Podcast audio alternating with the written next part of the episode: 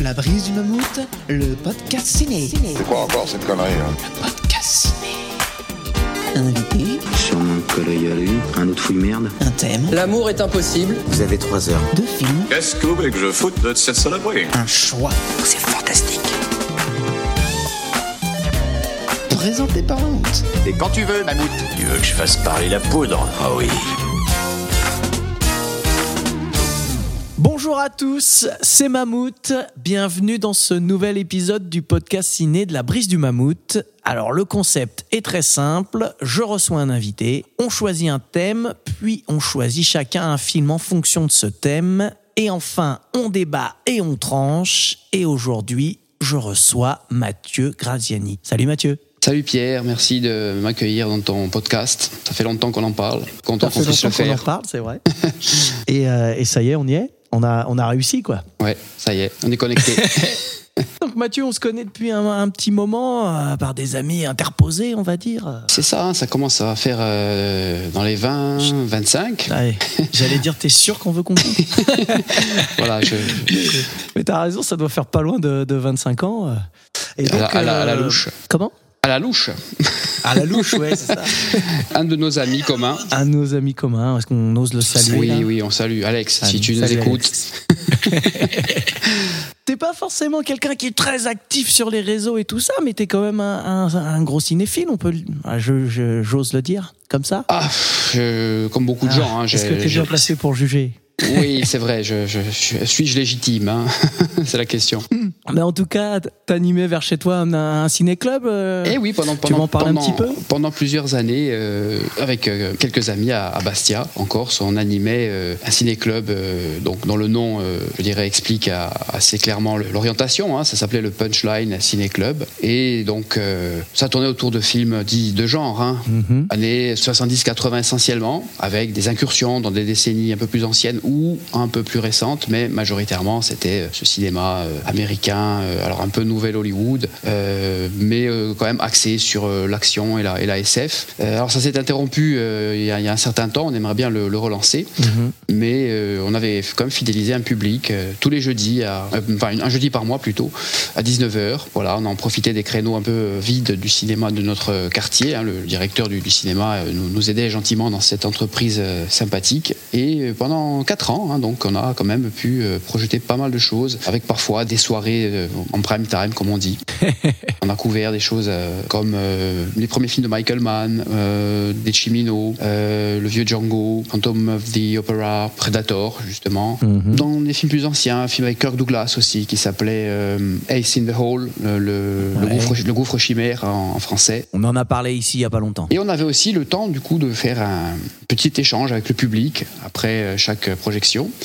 Et souvent, euh, ça se prolongeait euh, au bar, à proximité. Donc, il y avait un public très amical et très fidèle. Il faudrait qu'on le relance. Voilà. Une fois par mois, on a l'impression que c'est pas beaucoup, mais en fait, c'est quand même assez compliqué à mettre en place. hein. Oui, Nous, tu sais, on avait, avec Nassim, on avait mis en place aussi des soirées, mais on faisait plus euh, quatre par an, tu vois, une, Ah tous ouais. les- une par trimestre. Et c'était déjà pas mal de boulot, hein. donc euh, j'imagine là, une, une par mois, ça, ça Ouais, mal, c'était hein. c'était du boulot et c'est vrai que c'est souvent un peu, euh, je dirais toujours les mêmes personnes du groupe qui, qui prennent les initiatives.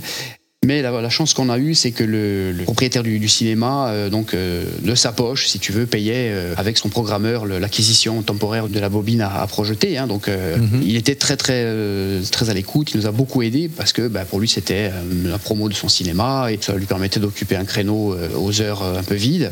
À ce niveau-là, ça s'est bien passé. C'est vrai qu'il fallait quand même proposer euh, euh, des sélections. Euh, Bon, mais bon, il y avait de quoi faire. hein. Ouais. On s'est quand même assez bien débrouillé, si ce n'est qu'effectivement, il y a eu un, un été, on n'a pas réussi à recomposer le groupe, et puis, bon, voilà, tu sais ce que c'est, hein, chacun sur sa trajectoire, ça n'a pas redémarré. Ouais. Et puis ensuite, euh, voilà, on, s'est, on est resté dans, ce, dans cette phase un peu de, de stand-by. Mais on a espoir quand même de, de un le stand-by, réactiver. t'as dit. Voilà, c'est un stand-by, un peu prolongé, mais Ton côté optimiste ou vous en discutez un peu? On en discute, non, non, on en discute, on en Ah. discute. Mais on est dans le temps long. voilà. Ok, ça marche. Bon, bah écoute, j'espère que ça va reprendre. Oui. Et puis, euh, je te propose de passer à la suite. Avec plaisir. Passe-moi l'objet de ma visite. Vous venez me parler de quoi? T'as quel sujet? Ouais, bah au moins, on sait de quoi on parle, là, c'est clair. Alors, le thème que nous avons choisi aujourd'hui, Mathieu, hein, c'est Ils sont parmi nous.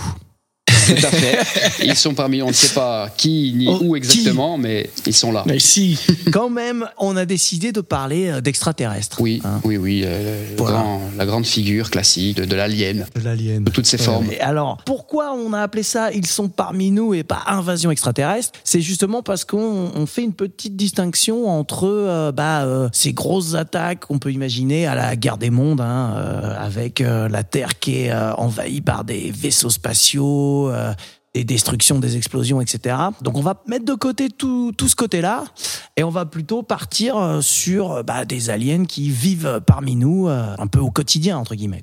C'est ça, pour chacun, euh, pour des raisons particulières, hein, comme on en disait dans le- le- la préparation de l'émission. Il y en a qui se sont écrasés sur Terre, il y en a qui sont de passage pour des raisons euh, un peu euh, indéterminées, du moins pour nous humains.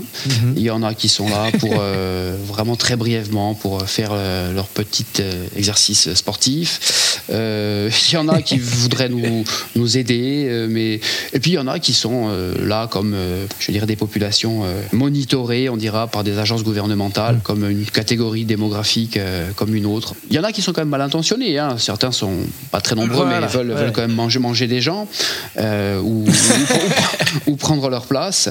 Il y en a, euh, ça peut paraître un peu paradoxal, mais comme The Thing, hein, c'est le premier film qu'on va nommer. Bon, la, la créature est sur Terre, mais elle nous paraît hostile de notre point de vue, mais elle veut peut-être juste nous faire partager sa capacité à se, se transformer. Ou...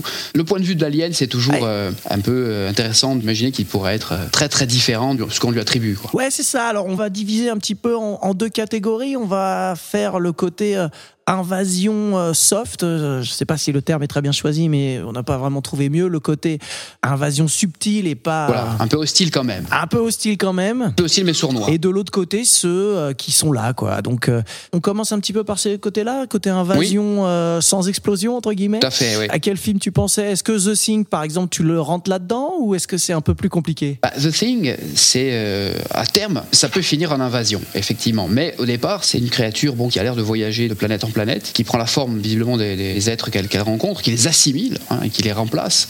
Dans le huis clos de la base en Antarctique, effectivement, c'est mal vécu par, par les, les, les scientifiques de ce labo euh, américain.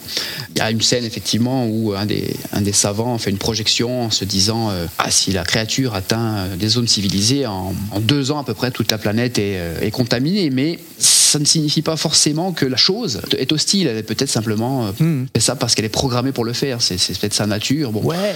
Donc, euh, est-ce qu'il y a une vraie, une- une vraie intention hostile On ne sait pas. Effectivement, il y a cette crainte-là qui est vraiment formulée par les scientifiques de façon claire dans le film.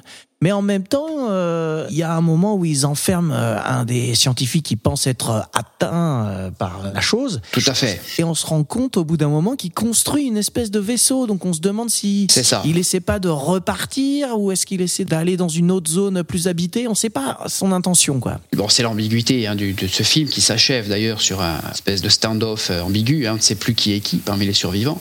Et l'ambiguïté donc euh, de, je crois que c'est Blair, le personnage de Blair qui est enfermé. Et puis on s'aperçoit qu'il a creusé un trou pour construire avec des pièces détachées une mini soucoupe.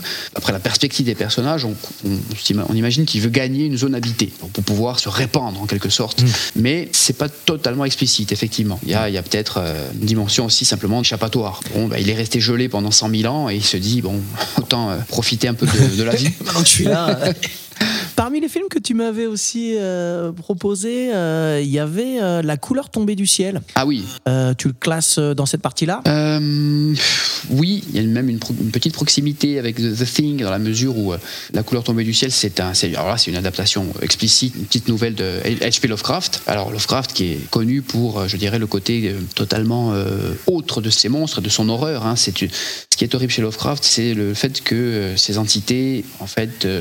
N'ont aucun, ne correspondent en rien à ce que euh, l'entendement humain peut concevoir. Alors une sorte d'altérité radicale. Et le titre même hein, de, de la nouvelle puis du film, hein, avec euh, Nicolas Cage, la couleur, hein, c'est- un drôle de, de terme pour désigner un, un monstre, hein, une couleur, c'est un peu flou, euh, c'est ind- indéfinissable. Donc c'est cette, cette chose aussi qui un peu multiforme, qui, qui tombe dans un puits, enfin, qui tombe dans un météorite, qui ensuite se réfugie dans un puits euh, à proximité d'une ferme. On ne sait pas exactement euh, ce qu'elle veut faire. En tout cas, elle semble, je dirais, vampiriser toute vie autour d'elle. Les choses se flétrissent, etc. Donc ça crée forcément des monstruosités du point de vue humain. Mais elle repart à la fin d'une sorte d'apothéose, une sorte de feu d'artifice euh, horrifique. Elle, elle retourne dans l'espace. Elle est tombée. On ne sait pas pourquoi. D'ailleurs, l'idée de tomber, c'est un peu le hasard. hein. On ne sait pas pourquoi elle arrive sur Terre. Elle tombe, Mhm, elle tombe dans, un, dans un météorite. Il y en a des centaines qui tombent sur Terre chaque jour. Lors de son passage, effectivement, elle fait des dégâts et elle plonge une famille dans l'horreur et la, la destruction. Mais semble-t-il, elle repart. On ne sait pas pourquoi ni comment. Ce côté passager, justement, bah, ça la rend euh, vraiment euh, autre. Et là, ça laisserait presque entendre que, euh, bon, elle est tombée sur Terre, mais elle n'avait pas spécialement euh, l'intention de venir nous, causer du tort. Elle est tombée là, parce que sa nature, semble-t-il, la, la portait à faire. Voilà, le, le- c'est un peu des fois une sorte d'anthropocentrisme humain de se dire que euh, on est visé, on est des victimes, mais euh, bon, la couleur tombe, et puis dès qu'elle le peut, elle repart. c'est un peu nous qui sommes un incident de parcours sur son chemin, quoi. Ouais. Donc pas vraiment invasion en fait, c'est plus euh, l'autre partie quoi. Invasion soft dans la mesure où pendant qu'elle est là, elle, elle pompe la vie, les Ouais. plantes, les humains, etc. hein, elle, elle détruit des choses. Mm. Peut-être c'est ce qu'il lui fallait pour repartir. On ne sait pas. hein, on, ne, on ne le sait ni dans la nouvelle ni dans le film, hein, qui est une assez bonne adaptation de, de Lovecraft. C'est un peu le, le- le cliché, c'est de dire que Lovecraft c'est le- l'impossible auteur euh, à adapter euh, à l'écran. hein. Alors il faut reconnaître que euh, c'est Ouais, pas bien mal. aimé le film? Alors moi je l'ai pas vu, mais j'ai vu que les critiques étaient assez mitigées. Hein. Oui. T'as des gens qui ont bien aimé, d'autres bon, tu me diras. C'est un auteur un peu clivant pour plusieurs raisons. Bon, Nicolas Cage aussi lui-même, un, Eh, un acteur clivant.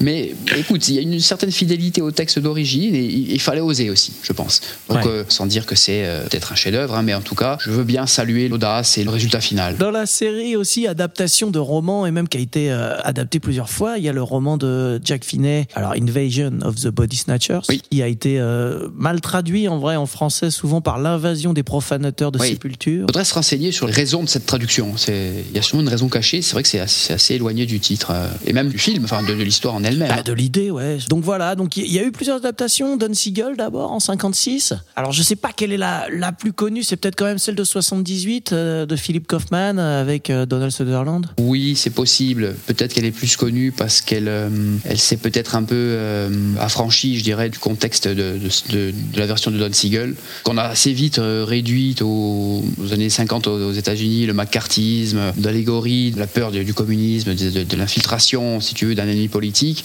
La version de Kaufman, elle arrive à une époque où le public est un peu plus habitué aussi à ce genre de film. Ouais. Il y a donc des acteurs plus connus, notamment euh, Donald Sutherland. Ça permettait, si tu veux, aussi de surfer sur une vague SF à l'époque qui commençait vraiment à prendre. hein. Mm. Bon, là, on est dans le grand remplacement, si j'ose dire.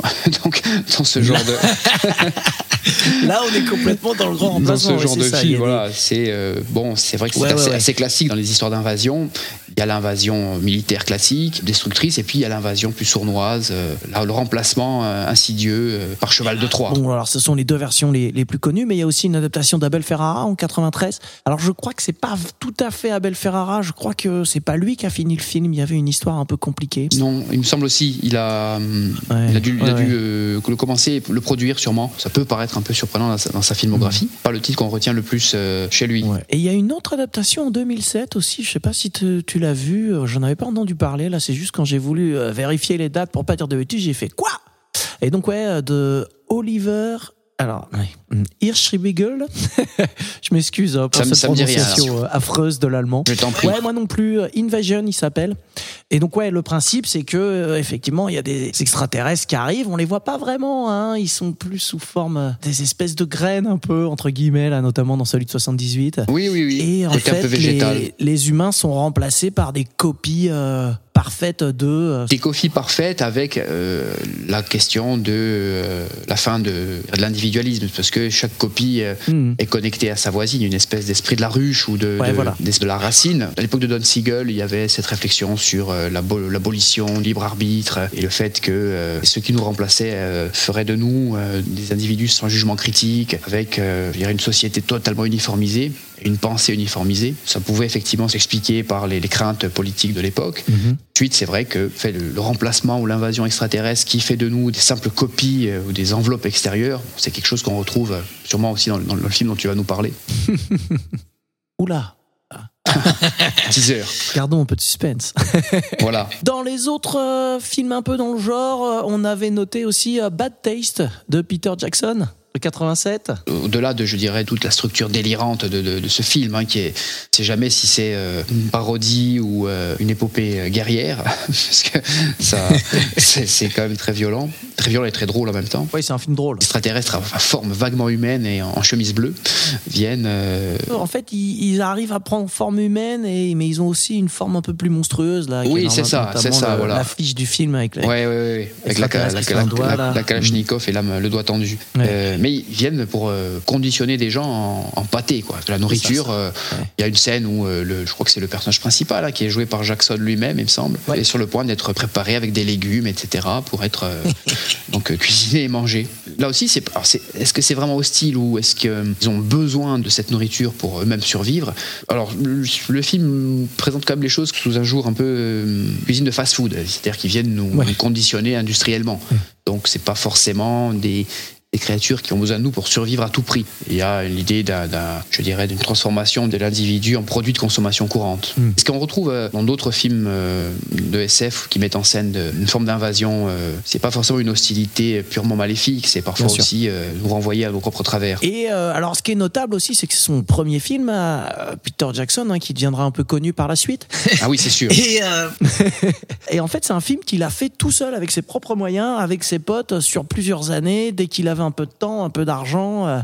Donc euh, c'est ça qui est fou, c'est que c'est un film avec un budget ridicule, qui a été fait vraiment à l'envie et euh, à l'imagination, à l'idée. Il y a plein de petites idées délirantes, etc. dans le film pour créer ce monde. Et c'est ça qui est quand même extrêmement notable aussi sur ce film, quoi. Ah, C'est un tour de force, hein, euh, Bad Taste, parce que c'est une espèce de projet euh, personnel, euh, un peu fou, avec des copains, les moyens du bord, qui lui permet, je dirais, de se faire connaître et reconnaître comme euh, un possible réalisateur sérieux. Mhm. Donc vraiment, euh, ça renvoie à une époque où il y avait des, des possibilités comme ça. Ça paraît un peu plus difficile aujourd'hui, mais donc il fait ça en 87 ou 88, je crois. Un peu plus de 10 ans après, il a l'autorisation de, de faire la trilogie de, de Lord of the Rings. Mhm. Donc c'est une ascension quand même fulgurante. hein. Mais Bad Taste, vraiment, ça a été son tremplin Ouais. pour les professionnels en tout cas. Et en plus, euh, il a le bon goût de ne pas le renier. Oui. Il y a le fait qu'il est euh, néo-zélandais. Il n'y avait pas forcément une grosse industrie du cinéma là-bas. Donc, Oui, c'est vrai. je crois qu'il a eu un- une aide un petit peu de l'État pour finir ce film. Il a fait un peu le tour de certains festivals de science-fiction, etc., notamment en France où il avait été Ouais. repéré. Ça l'a quand même euh, bien lancé et il a été un peu subventionné un petit peu après pour ses films suivants, même si euh, à nouveau euh, il n'a pas eu beaucoup d'argent. Et son premier film hollywoodien, c'est le film Fantôme contre Fantôme avec Oui, euh, tout à fait. euh, comment il s'appelle mince, j'oublie son nom, Michael, euh, J. de Retour vers le Michael, J. Michael J. Fox. Voilà, merci. tremplin par tremplin jusqu'à arriver effectivement à Lord of the Ring. L'aboutissement du produit fini Fantôme contre Fantôme, c'est, c'est- on est à des années-lumière de Bad Taste. hein. Ouais, ouais, extrêmement sûr. euh, fignolé, hein. il y a vraiment rien, rien à voir. Mais on sent que ses idées personnelles sont là, et comme tu disais, son, le, le petit succès qu'il a en France assez tôt avec Bad Taste, ça l'a aidé, je pense. Ouais. Ça lui a apporté une forme de reconnaissance euh, euh, internationale euh, assez, assez rapide. Et bon, il a, il a bénéficié un peu d'un d'une circonstance favorable, mais surtout de volonté, une confiance en soi et un talent vraiment euh, incontestable. Ouais, c'est ça, une imagination et des, des idées pour mettre en forme euh, tout ça. euh, on sent que c'est quelqu'un qui, que ce soit sur un projet comme Bad Taste ou ensuite sa grosse trilogie, qui avait tout en tête quasiment. Mm. De la technique à l'iconographie, à la musique, enfin c'était un esprit multi, euh, multi génial. hein. Il a vraiment euh, tout, tout- tout- planifié. Il, a, il a su, il a, il a su s'entourer, hein. mais euh, Bien sûr. dès son premier film, on sent une sorte de, de désir de montrer qu'on peut arriver euh, avec euh, une idée originale. Bon, évidemment, il y en a plein d'autres hein, qui vont rentrer dans cette catégorie, mais euh, on va pas trop non plus rester. Je te propose de passer un peu à notre deuxième catégorie, le côté, euh, bah ils sont là, quoi. Ils sont là. Parmi nous. Ouais. J'ai l'impression que le film, euh, alors c'est évidemment un film qui est extrêmement connu, mais qui représente un peu bien ça, c'est Men in Black, avec ce bon Will Smith notamment. Hein Ah bah, Men in Black, effectivement, c'est un titre qui renvoie à une sorte de cliché du vieux conspirationnisme américain, hein, euh, Mm. le fameux homme en noir qui traverserait l'Amérique pour aller euh, demander à des témoins de- d'apparition d'ovnis de se taire ou pour aller en gros les, les intimider ou voir leur, euh, leur effacer la mémoire. Ce sont des éléments du folklore contemporain américain. hein. Mhm. Et le film, en fait, montre que derrière ce folklore, il y a tout simplement euh, des fonctionnaires, une administration, de la paperasse. Ils gèrent euh, la présence sur Terre de tout un tas d'aliens, mais euh, comme on gère les gens qui sont étrangers, plus ou moins en situation régulière sur, sur le territoire. Leur rôle d'effaceur de mémoire, il, est, euh, il est assez anecdotique. Sinon, quand on va dans leur base, base souterraine, on voit que c'est une gare, une gare de triage. Alors vous, c'est par là, Ouais, telle ça. Planète, vous allez par là. Bon. Et puis, c'est des clins d'œil à, je dirais, à des personnages connus euh, Mm. qui seraient de, de- de- de l'Amérique ou de, la planète, des célébrités qui seraient en fait des aliens, dont Michael Jackson. Ouais, Michael Jackson. Alors évidemment, le, premier est quand même euh, sympa. Par contre, les suites, c'est pas terrible. Bah, c'est-à-dire sans faire de. enfin, on, va essayer de, de je pas vois ta tête, les gens ne la Ouais, voient ouais. pas, moi je la Non. vois. je- Bah, c'est sûr, non, on, on essaie de ne pas faire du jugement de valeur, mais c'est vrai que le, le premier était une certaine fraîcheur, euh, parce que c'était un concept euh, assez nouveau en termes de présence alien, c'est-à-dire réduire l'extraterrestre sur Terre à un visiteur euh, qui a les mêmes problèmes qu'un humain en voyage, il perd, perd de passeport, ou il n'a pas, il a pas de papier, ou euh, il n'a pas de boulot. Bon, parce que c'est vrai que c'est, on voit tous ces aliens qui sont soit vendeurs de journaux ou euh, Ouais, marchands de, visa, marchands, marchands est-ce de que hot ton dog. Voilà, il faut, il faut des, ils sont sur Terre, bon, parce que on ne sait pas exactement, ils sont bien là, ou ils ch- cherchent du boulot, ou ils viennent voir de la famille. Mhm. Euh, le premier avait cette spontanéité, on dira. Et puis le, le bon duo qui fonctionnait bien, hein, Tommy Lee Jones, Mhm. Will Smith, ça, il y avait une bonne, une bonne alchimie entre les deux. Après, bah, c'est un peu comme dans certaines franchises, il faut, euh, il faut à la fois faire vivre ce qu'attendent les fans par rapport au premier item, et puis trouver une histoire originale. Bon, ça s'apparente un peu plus à de l'aventure euh, ou de, de la SF classique dans les suivants, mais euh, je pense que beaucoup de gens se souviennent surtout du premier. Bon, dans les, dans les autres euh, films qu'on pourrait mettre là-dedans, il y a District 9 de Neil Blomkamp. Ah ben effectivement, District 9, c'est Men in Black, mais sans les, enfin, dans une administration euh, très pauvre. C'est-à-dire on n'a pas les, on a- on pas les moyens d'accueillir tout le monde. Bon, là c'est clairement, C'est clairement des extraterrestres qui sont naufragés sur Terre. Ils peuvent plus repartir. Puis ils ont, ils ont un peu oublié le- le- leur, tec- leur technologie, et donc ils ne savent même plus comment faire pour repartir. C'est d'autant plus euh, terrible qu'ils sont euh, dans un, un township, Un ghetto. Ouais, un ghetto euh, en, en Afrique du Sud. Ils sont même dans une situation, on va dire, sociale, si je puis dire, hein, vraiment plus précaire, plus basse que euh, les humains les plus défavorisés, qui tentent d'ailleurs de- d'abuser d'eux, de les voler, de, leur- de récupérer leur technologie, voire de les manger pour s'approprier leur force. Et, et donc, le plus très bien fait au niveau du scénario, euh, de- des effets spéciaux, très bons acteurs. Il y a quand même un message un peu plus euh, Hmm. parlant que, que ce qu'il y avait dans, dans, Men, dans Men in Black. Il n'y avait pas forcément de message politique. Là, District 9, c'est en Afrique Ouais, du là. Sud, dans un pays bon, euh, marqué par euh, l'apartheid, la ségrégation. Et on dit, bah, ça recommence, ça repart, Voilà. encore pire peut-être qu'avant, avec des. La des- métaphore sociale avec des- beaucoup plus voilà, forte, c'est beaucoup plus forte. Voilà. Mais il y a cette idée que euh, à la fin, les, les crevettes, hein, c'est le surnom qu'on leur donne, se révoltent et il y en a, il y en a un notamment qui, a- qui arrive à, à mettre la main sur, euh, enfin, à faire redémarrer la, te- la- la technologie de leur planète d'origine. On a euh, une sorte de, de- de transformation du film en film d'action, hein, un peu plus euh, Ouais, voilà, nettement, hein, nettement qu'au début. Voilà. La bascule du film se fait aussi avec la transformation cette fois-ci du personnage principal euh, en, en alien. Lui-même qui était dans une agence un peu de contrôle de- des populations euh, extraterrestres se- est blessé, euh, se fait soigner et en même temps s'aperçoit qu'il est en train de, de devenir lui-même ce qu'il était censé euh, récontrôler, voire arrêter. Ce qu'on retrouve dans, dans pas mal d'autres films. Ouais, ouais. Mais District 9 avait ce message, mais avec les codes, on va dire, du film de SF un peu style Independence Day. Il y avait des moyens dans les effets Ouais, spéciaux. il y avait, et euh, ça. il y a des codes, des codes visuels, des moyens, hein, des effets spéciaux euh, aboutis, scènes de violence graphiques. hein, et, euh, Ouais, mais ce n'est pas un affrontement euh, entre euh, un envahisseur et euh, des gentils humains qui se défendent. Hmm. C'est beaucoup plus complexe. Dans le genre aussi où il y a des aliens qui arrivent un petit peu comme ça par hasard. Alors je sais pas si tu l'as vu, c'est un film dont je t'avais parlé, c'est Monsters de Gareth Edwards Oui, de 2010. oui. Je sais pas si tu as eu l'occasion de le si, t'as eu l'occasion de le voir. Oui, oui. Donc c'est un film assez marrant parce que donc on a un peu ces extraterrestres qui sont là un peu en toile de fond on dirait mais globalement c'est un peu une espèce de comédie romantique en fait. Donc le principe c'est qu'effectivement un jour il y a un euh, théorite qui s'écrase dans le nord du Mexique et en fait il y avait une forme de vie et euh, donc dans ce coin il y a des aliens qui sont présents qui sont des immenses euh, des espèces d'immenses alors comment on pourrait décrire ça de, des Des sortes de, oui, des, des- des- des créatures euh, octo- octopoïdes, tentaculaires. effectivement. Euh, et voilà, et qui Des, des monstres géants. euh, voilà, c'est ça. Et voilà, tu l'as très bien formulé, c'est que contrairement à District 9 où euh, on voit que ce sont des petits êtres euh, limite humanoïdes, enfin Oui, voilà, et puis qui, dégagent une espèce, une espèce de fragilité, bon, sans, sans leur, Ouais, voilà. sans leur technologie. Dans Monster, c'est différent. Ils sont gé- géants Ouais, et voilà. ils détruisent tout. Exactement. Autant euh, dans District 9, il va- on va avoir une certaine empathie, on peut se reconnaître dans ces crevettes. Ah bah oui, ah bah oui. Autant, euh, déjà, autant là, c'est limite des animaux, quoi. C'est des comme des dinosaures ou euh, des, des kaijus. euh, Tout à fait. exactement. Oui, les kaijus, ils sont dans une sorte d'anonymat en plus. Bon, on ne sait pas ce qu'ils veulent vraiment. Mm. Euh, leurs motivations sont inconnues. Ah, ils sont vraiment là par hasard pour le coup. On Voilà, voilà. Mais après, ce qui est intéressant dans Monster, c'est le, je dirais, on est en 2010 ou 2011, hein, donc c'est avant, euh, avant Donald Trump. C'est la question du, du fameux mur à la frontière euh, avec le Mexique et la question des migrants de la frontière sud.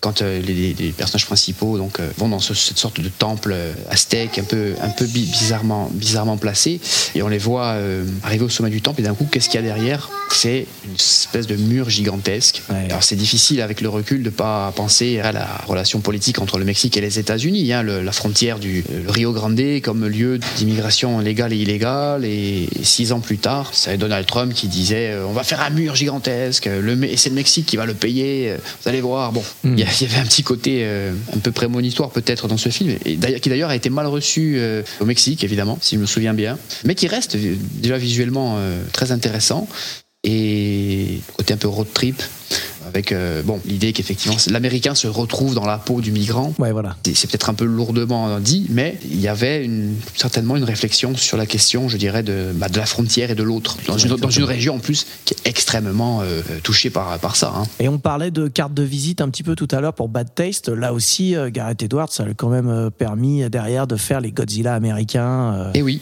Et oui, Euh, oui, bah, il, il a, il a enchaîné sur les films de, de très gros monstres. hein. Bon, euh, peut-être euh, cette fois-ci avec des intentions moins, euh, moins personnelles, hein, c'est possible. hein. Mm. Même si Godzilla est encore un monstre euh, créé par euh, la démesure de l'homme, d'une certaine Ouais. façon. À l'origine, c'est euh, l'héritier euh, non désiré de la bombe atomique. Enfin, c'est nos, nos mauvaises actions qui viennent se rappeler à nous sous la forme d'un monstre géant, malgré tout qui est gentil, qui nous défend.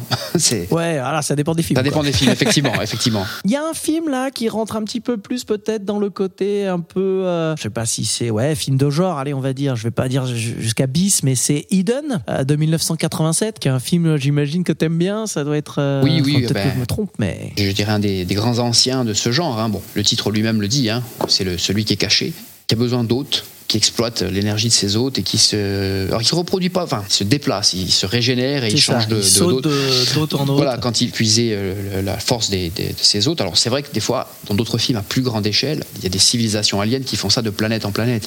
Ils épuisent Oui. des planètes et euh, comme des sauterelles en quelque sorte, d'astre en astre. Bon, et Eden, c'est euh, peut-être plus intéressant parce que ça instaure un climat de paranoïa. C'est encore une réflexion bon, sur l'autre hein, et, et les pensées cachées. Et puis c'est vrai que certains critiques avaient dit à l'époque que euh, en arrière-plan, il y avait peut-être un peu des références à- au SIDA en quelque sorte, hein, puisque 87, Ouais, ouais, c'est, ouais, euh, c'est une euh, Avec ce mal qui se passerait de, de personne en personne. voilà, des sommets de l'épidémie. Et en plus, on, on commençait à, à comprendre que ça ne concernait pas simplement telle ou telle catégorie de la population, mais que tout le monde pouvait être atteint. Alors ça, c'est vrai qu'après, la paranoïa est un des éléments un peu constitutifs de l'imaginaire américain. hein. Depuis que ce pays existe, hein, depuis les sorcières de Salem, si on peut dire, il y a toujours euh, en arrière-plan l'idée qu'il y a un ennemi intérieur caché. Euh, alors le diable, euh, ensuite euh, les Indiens, ou euh, les communistes, ou les aliens. Ah, et ça génère, je veux ce genre de tendance un peu collective, ensuite se manifeste dans, l'art, hein, c'est sûr. Et avec ce côté un peu euh, sanglant et légèrement érotique aussi, euh, assez représentatif de cette tendance. L'histoire du film, c'est que donc euh, il y a deux aliens, on va dire. hein. Il y en a un qui est en cavale Oui, c'est ça. et l'autre qui est un flic de l'espace en quelque sorte. Mais les deux sont de cette race qui justement ont besoin d'un hôte. Tout voilà. à fait. Et donc euh, il y en a un qui va courir après l'autre et euh, le film devient aussi un, un buddy movie. Et oui, Entre justement le flic alien qui a pris une apparence humaine et un vrai flic humain et donc ils se mettent à chercher tous les deux. Bah oui, oui, ça c'est le côté vraiment euh, intéressant du film. hein. C'est, euh, comme tu dis, le, le buddy movie, euh, ou la, même là, ce qu'on appellerait la bromance, hein, la, la, la, la- Ouais. la romance entre potes, et l'idée que finalement le, enfin, le mode de vie, euh, je dirais à l'américaine, ne déplaît pas à l'alien qui se dit finalement on peut faire équipe pour le bien. C'est vrai que c'est un mélange un peu entre, entre l'arme fatale et, et The Thing. Et si ça, ça donne pas envie euh, aux gens de le voir, je ne comprends pas. moi. Écoute, euh, bon, ça avance vite, on va quand même en, en citer quelques autres. Ouais. Je pense qu- évidemment que tu as envie de parler de Predator. Ah, il faudrait une série d'émissions sur Predator, mais c'est vrai que bon, c'est le, le film de monstres euh, d'extraterrestres et d'action euh, condensé par excellence. hein. C'est, euh, Mm. Je crois que tu en as déjà parlé d'ailleurs dans, dans le podcast. Euh, non, c'est enfin, on en a, on l'a évoqué, on va Évoqué. dire, ouais, ouais, à quelques reprises, mais euh, Bah, on en a disons pas parlé que directement. quand on, on parlait des motivations des, des aliens, on disait certains bon, des, motivations qu'on n'identifie pas trop, certains même euh, bon, pff, ne nous calculent pas vraiment, ils sont là, euh, ils sont relativement indifférents à nous, ce qui nous finalement nous rend euh, insignifiants. hein. Le Predator, lui, il vient, euh, c'est devenu une icône hein, de la SF et de la SF d'horreur. Mm. Il vient simplement chasser sur Terre. Il vient en safari quelques jours. Ce qui est intéressant, c'est qu'il choisit bien ses proies. Il tombe, il choisit sur, on va dire, les caricatures des héros d'action américains Mm. une escouade menée par Schwarzenegger et Jesse Ventura, etc., hein, que des bêtes de guerre, en quelque sorte, des héros indestructibles de l'Amérique euh, des années 80, et un par un, ils, y passent. Ouais. Ils passent avec leur technologie, leur armement, ils peuvent rien faire. Il faut vraiment, à la fin, que Schwarzy euh, revienne à une sorte de bestialité lui-même. hein, il sort de son humanité pour euh, vaincre la créature. Le chasseur devient le chassé, comme on dit.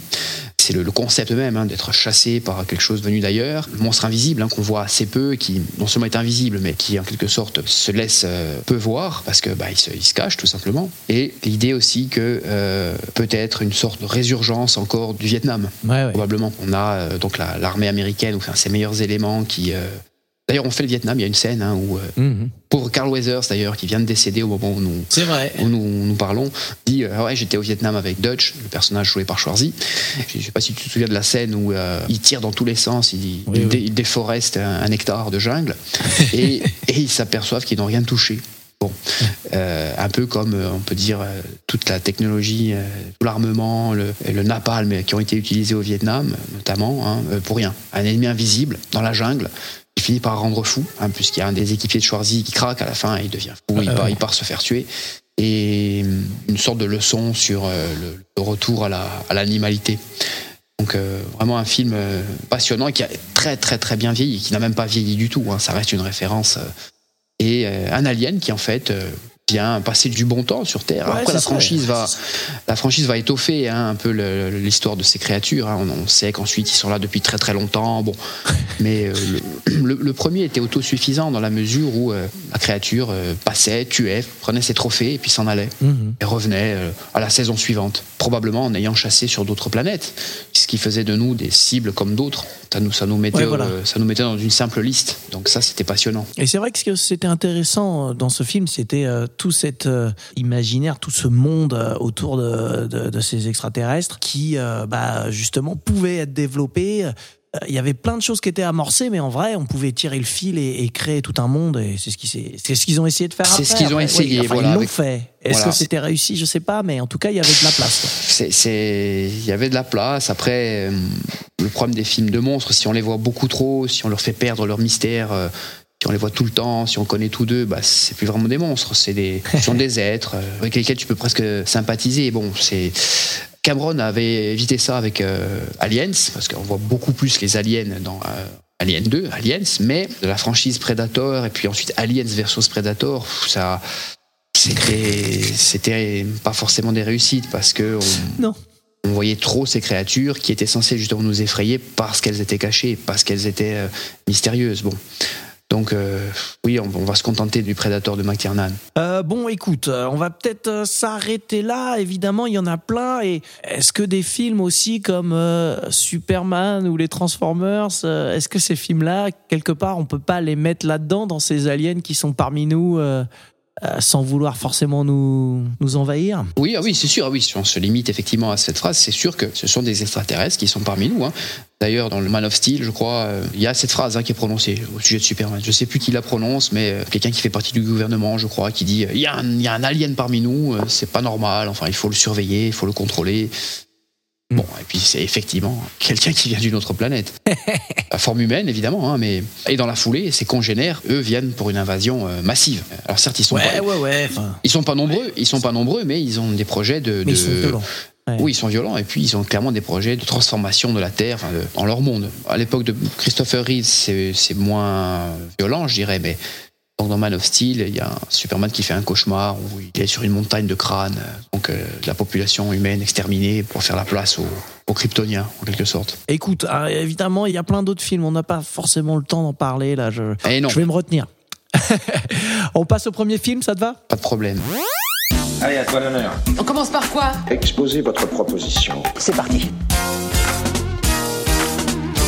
Mathieu, dis-moi, quel film as-tu choisi pour nous confirmer euh, qu'ils sont parmi nous?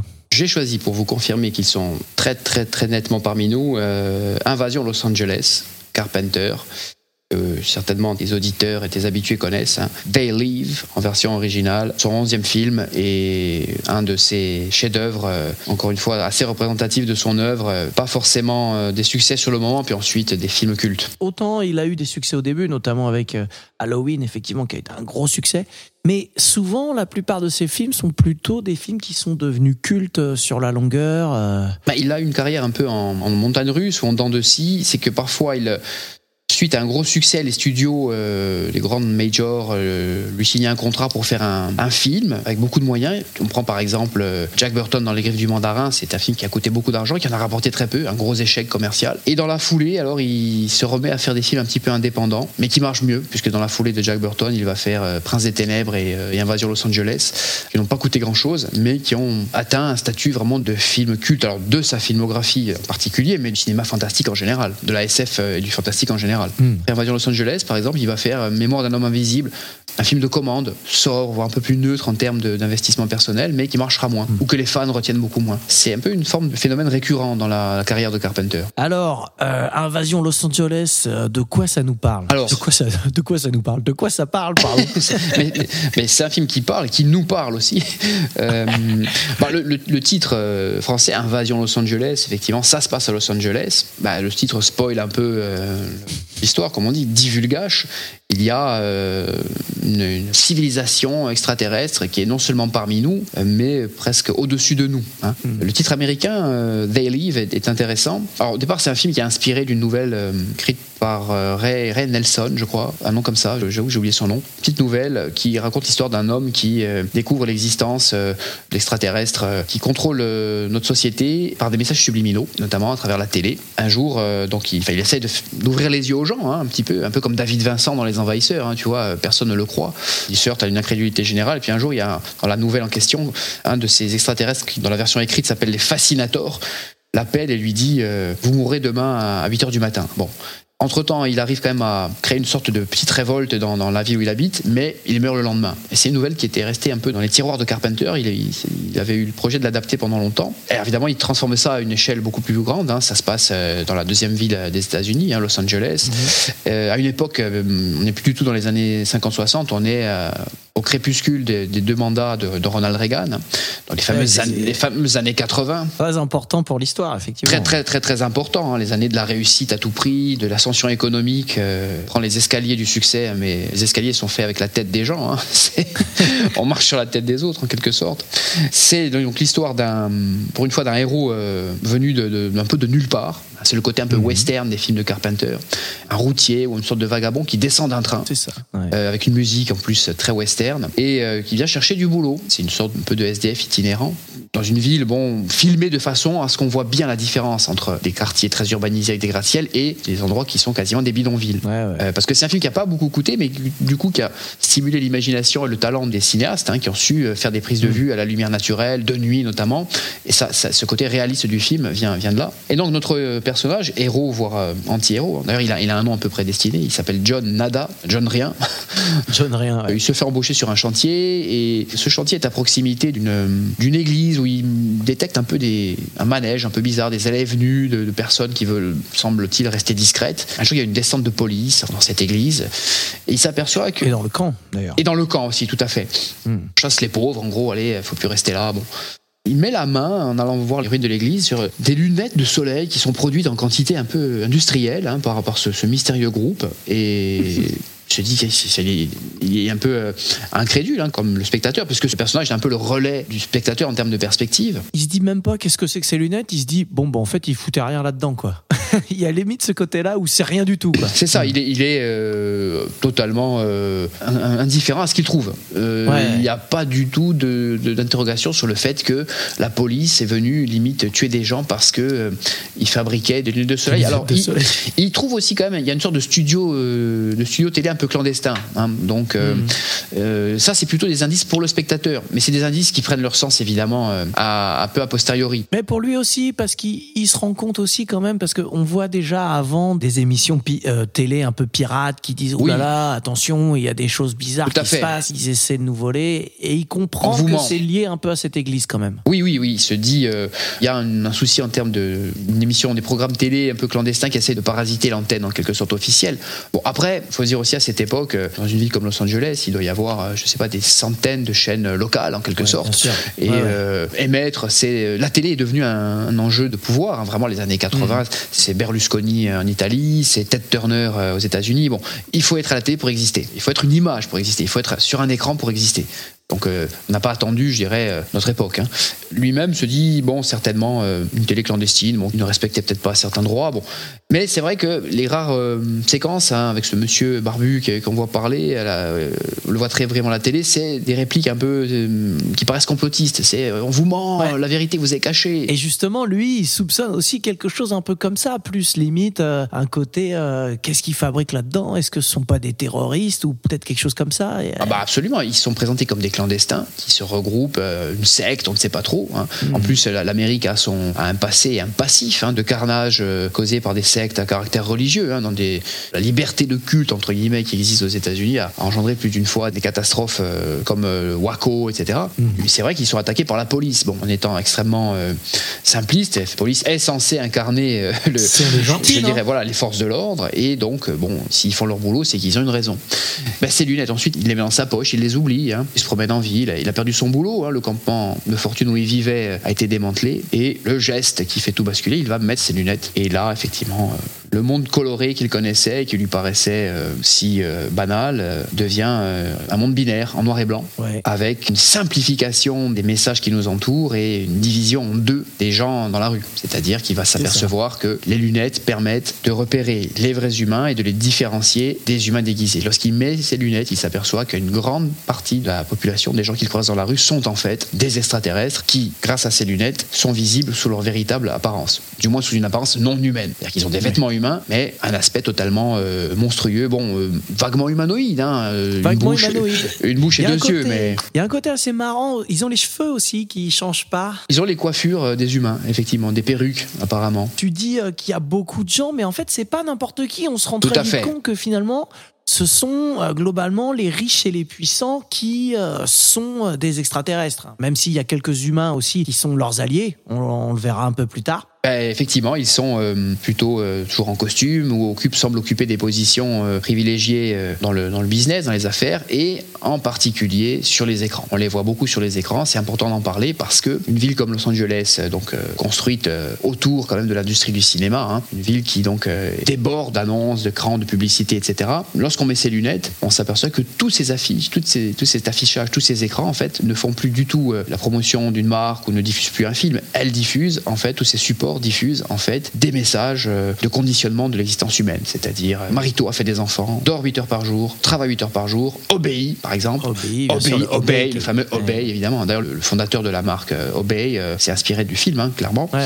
Et sur les billets de banque, en fait, ce sont des, des rectangles de papier blanc sur lesquels il y a écrit Ceci est ton Dieu, par exemple. Tout ce qui est écrit, tout, tout type de support, écran ou, ou monnaie, etc. Et en fait, un objet qui véhicule ces messages qui, semble-t-il, sont produits par cette caste d'a- d'aliens et, leur, et leurs sbires pour nous maintenir dans une forme de sommeil ou d'asservissement. Je dis, je dis sommeil parce que le titre original du film, c'est euh, Ils vivent, Mm. They live. C'est d'ailleurs un- une sorte de bombage ou de graffiti que Nada trouve dans l'église. Il a écrit donc en anglais hein, euh, They live, we sleep. Donc euh, ils vivent et nous, nous dormons. Il me semble aussi qu'au tout début du film, le titre est, est inscrit de la même façon sur un graffiti. Ah oui, oui, oui, oui, certainement, oui, c'est vrai, c'est vrai, c'est vrai, tu as raison. Mais ça passe, euh, comment dire, ça fait partie, je dirais, de ces indices que Carpenter met dans le début du film, mais un peu comme John Nada, on ne les voit pas. Le spectateur, assis dans la salle ou devant sa télé, ne les voit pas parce que il, lui manque un déclic ou simplement euh, un peu de recul sur les choses. Nada, lui, euh, lorsqu'il met les, les lunettes de soleil, c'est bon, les lunettes de soleil, c'est plutôt l'accessoire des vacances, l'accessoire du loisir,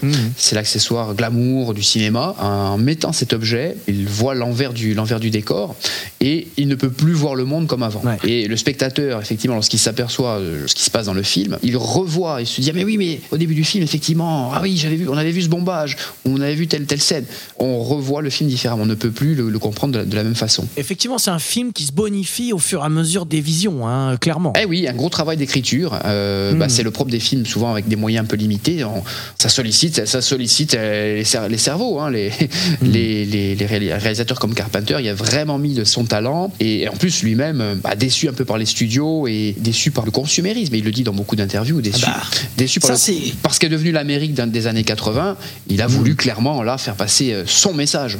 Et, et oui, et donc le message, c'est clairement effectivement une critique bah, du capitalisme, du consumérisme, comme tu viens de le dire, avec euh, toute cette télé, tout, et cette publicité, tous ces messages qui poussent vraiment au consumérisme. Et puis, tu l'as dit, la période, c'est la fin de Reagan, et il y a vraiment cette critique de Reagan. Il y a notamment un moment où on voit un alien qui reprend It's Morning in America, qui est une expression euh, qu'utilisait Reagan euh, Absolument. dans ses meetings. Donc voilà, il y a- vraiment cette critique.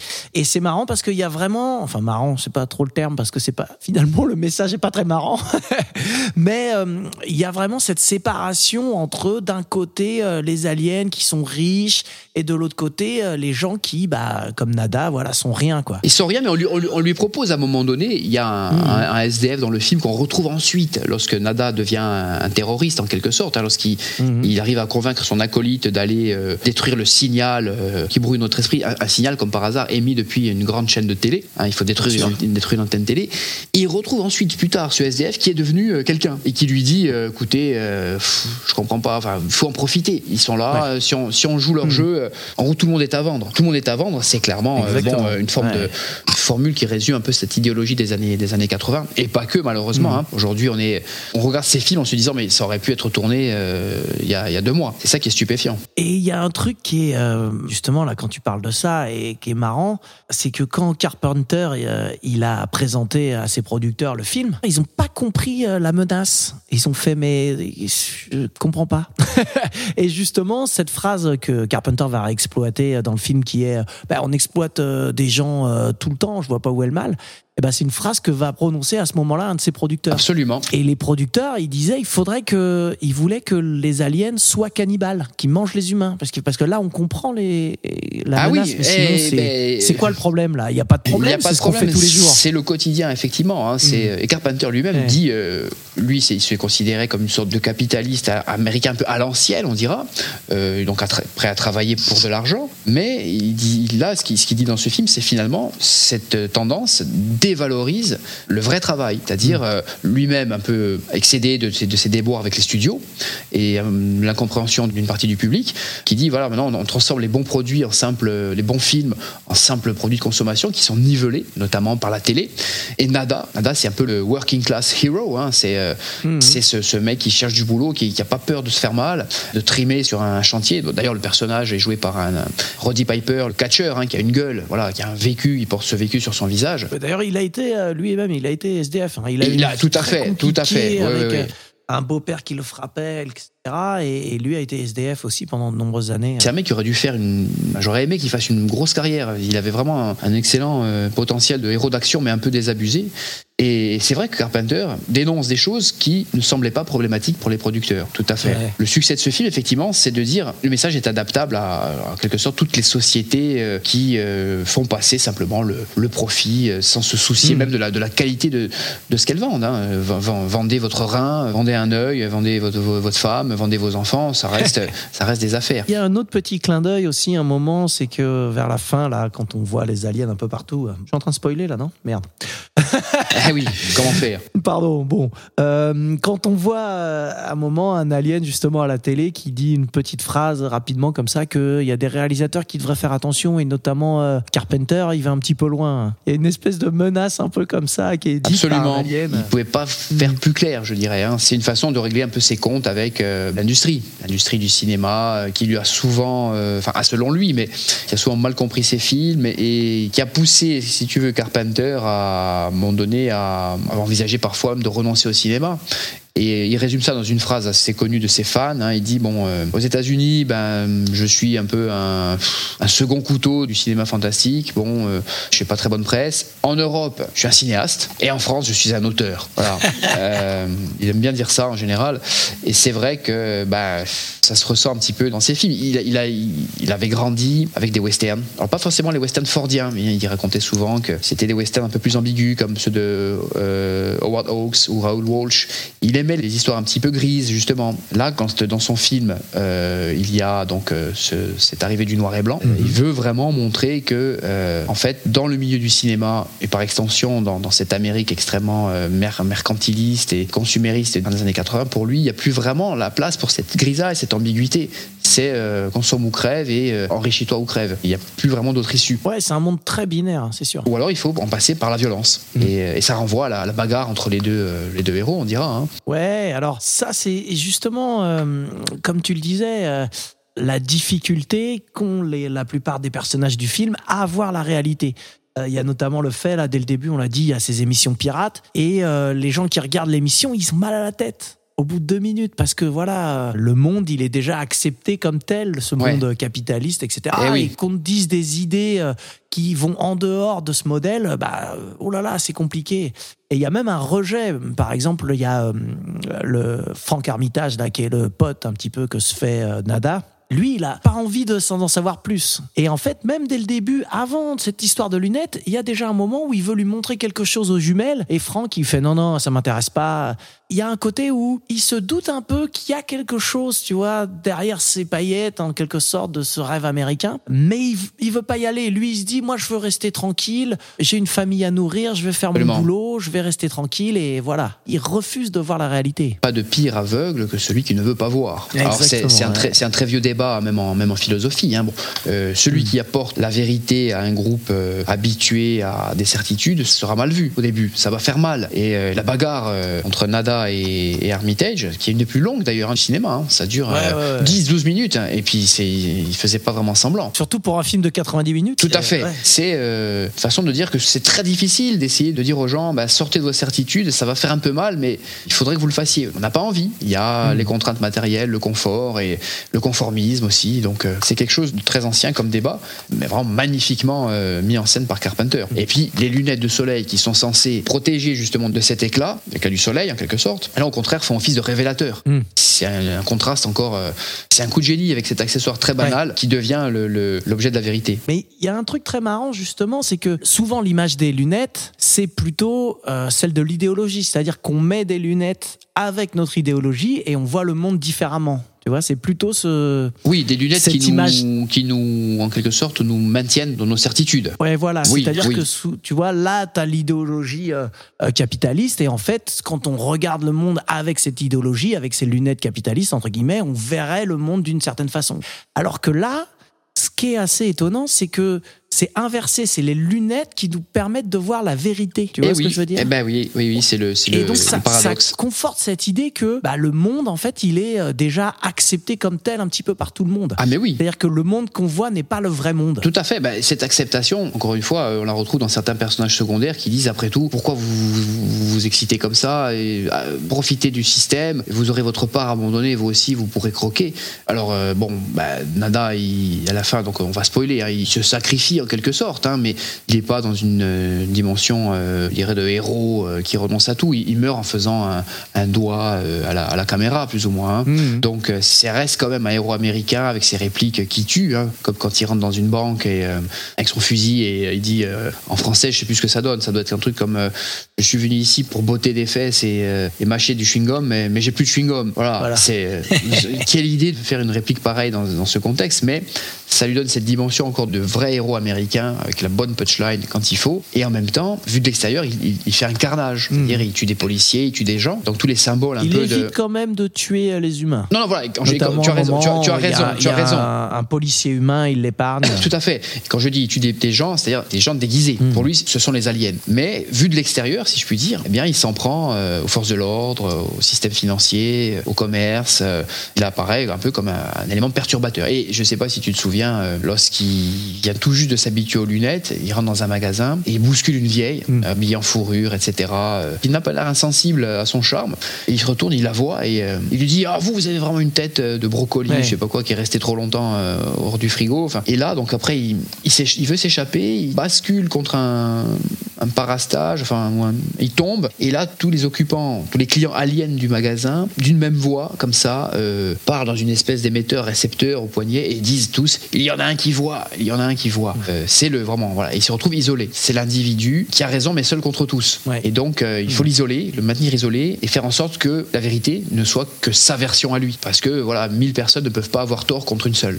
Et c'est vrai que ça rejoint un peu à- à- probablement l'idée que Carpenter se faisait un petit peu de lui-même. Il y a un côté aussi, euh, on l'a dit tout à l'heure, euh, consumérisme individualiste et euh, c'est aussi montré par Carpenter avec la différence par exemple avec le village des SDF où donc là il y a Franck qui le croise sur le chantier qui lui propose tout de suite viens moi je connais un endroit pour t'aider quand il arrive sur le chantier, il y a tout de suite quelqu'un, euh, il rencontre tout de suite quelqu'un qui est là pour euh, un peu réparer les choses et Ouais. tout, et lui fait toi qu'est-ce que tu sais faire, qu'est-ce que tu peux faire pour nous, etc. Donc quand il est euh, avec tous ces gens, tous dans ce camp avec ces SDF, il y a cette fraternité qui est là, et on se rend compte que à l'inverse, euh, les aliens et euh, surtout euh, les humains qui sont avec les aliens, eux, bah c'est un peu chacun pour soi, individualiste. Mais vas-y, on peut se faire de l'argent, profites-en, etc. C'est tout à fait ça. Dans le campement, il y a une part importante accordée au, au mérite individuel. Qu'est-ce que tu peux apporter, toi, individuellement, à la, à la communauté? Qu'est-ce que tu sais faire? Fais ta part et euh, bah, on va s'entraider. Tu fais ta part, tu rentres dans un collectif. Et je pense que ce Carpenter a voulu montrer avec ça, c'est euh, un peu une sorte de nostalgie d'une Amérique, euh, du mérite, du travail, d'un pays, euh, je dirais, bâti sur effectivement euh, des gens venus de loin, euh, prêts à travailler pour réussir, mais euh, on va dire honnêtement, en quelque sorte, Oui. sans causer un tort excessif au groupe. Et du coup, il y en a pour tout le monde. Il y a de la place et de la réussite pour tout le monde. Et c'est sûr que les aliens euh, incarnent plutôt une forme de hiérarchie sociale qui repose. D'ailleurs, on ne sait pas exactement sur quoi. hein. C'est Bah, déjà, ils exploitent les autres. voilà, ils exploitent les autres, et puis eux-mêmes apparemment veulent exploiter les ressources de la Terre, puis s'en aller quand ils en auront terminé, hein, parce qu'il y a une scène où on voit qu'ils font encore des voyages euh, interstellaires, un peu comme euh, ils ont une espèce ouais. de métro spatial. C'est surtout quand même l'idée d'une exploitation par l'abrutissement. Ouais. C'est même pas forcément une, une exploitation comme l'esclavage de la force euh, de travail physique des humains. C'est euh, on les maintient dans une espèce de sommeil, de, ils sont un peu hébétés en permanence pour qu'ils continuent quand même à produire, mais sans, sans se sentir oppressés. Pour, parce que c'est ça le côté sournois de aliens, c'est que ils maintiennent un semblant de confort par la consommation notamment, le divertissement télévisé, et bah voilà, on est, on est maintenu dans une forme de rêve semi-éveillé qui pour eux est tout à fait euh, totalement bénéfique puisque ils profitent de nous, mais sans qu'on en soit conscient. Les humains ne sont pas des esclaves qui ont conscience d'être fouettés, par exemple. hein. C'est simplement qu'ils sont maintenus dans une sorte de cocon euh, avec juste ce qu'il faut de, de petits plaisirs euh, de consommation et de, et de divertissement. C'est assez euh, vertigineux en termes de qu'un film que certains considèrent comme un film de, SF, un peu de seconde zone, contienne ça. Il y a des théoriciens, des penseurs, des philosophes qui ont écrit ça dans les années 70, 60 sur le- la société occidentale, hein, notamment. Et, et aujourd'hui, c'est vrai que bon quand on a encore ces débats euh, récurrents sur euh, la place de certaines émissions télé dans la vie des gens, voire dans, voire dans la politique, hein, carrément, bon, euh, c'est malheureusement pas nouveau. On peut au moins, je dirais, tirer ce grand coup de chapeau à Carpenter. Écoute, euh, évidemment, on pourrait en parler encore un moment. hein. Il y a des, des petites choses et, et tout ça qu'on n'a pas dites, mais est-ce que on peut se dire que on a quand même bien parlé du film et qu'on peut passer au suivant, ou il y a un truc crucial que tu as envie de, de rajouter? Oh non, je pense que comme tu l'as indiqué, on en a, on en a, on en a bien parlé, à la fois bien en quantité et, en- et en- on a dit du bien de ce film, qui le mérite. On a du bien. Voilà. Ok. Bon, passons au film suivant alors. Et maintenant à toi. Bon alors écoute, je te fais une proposition. Vous feriez pas ça? Je vais me gêner. Alors, de mon côté, pour euh, évoquer le fait qu'ils sont parmi nous, j'ai choisi de parler d'Under the Skin, Mhm. un film de 2013 réalisé par euh, Jonathan Glazer, je vais le dire un peu à l'américaine. Et avec euh, principalement euh, Scarlett Johansson, Oui. qui est quasiment le- la seule actrice vraiment connue du film, surtout que la plupart des autres acteurs sont pas forcément professionnels. On en reparlera un petit peu tout à Mhm. l'heure. Donc c'est aussi un film qui est basé sur une nouvelle, euh, même s'il y a beaucoup de différences avec la nouvelle. Mais euh, l'idée de base est la même, c'est qu'en fait on a donc une extraterrestre qui est sur Terre et euh, elle séduit des hommes qu'elle ramène dans son repère. Et là, dans le repère, et ben en fait leur chair est récupérée. Mhm. Voilà, on sait pas trop pourquoi. Mais finalement, au fur et à mesure de croiser des humains, de les rencontrer, etc., elle finit par euh, apprécier l'humanité et elle décide de renoncer à sa mission. Ouais. Hein, bon, évidemment, ça prend un peu de temps. Là, j'ai fait un résumé euh, un peu euh, rapide. Tout à fait. Mais c'est parce que ça nous est pas tout à fait raconté comme ça, Et dans le sens où c'est un film qui est très taiseux, où les il y a peu de dialogue, Ah oui, ah, c'est sûr. ça c'est sûr. Ça, c'est sûr.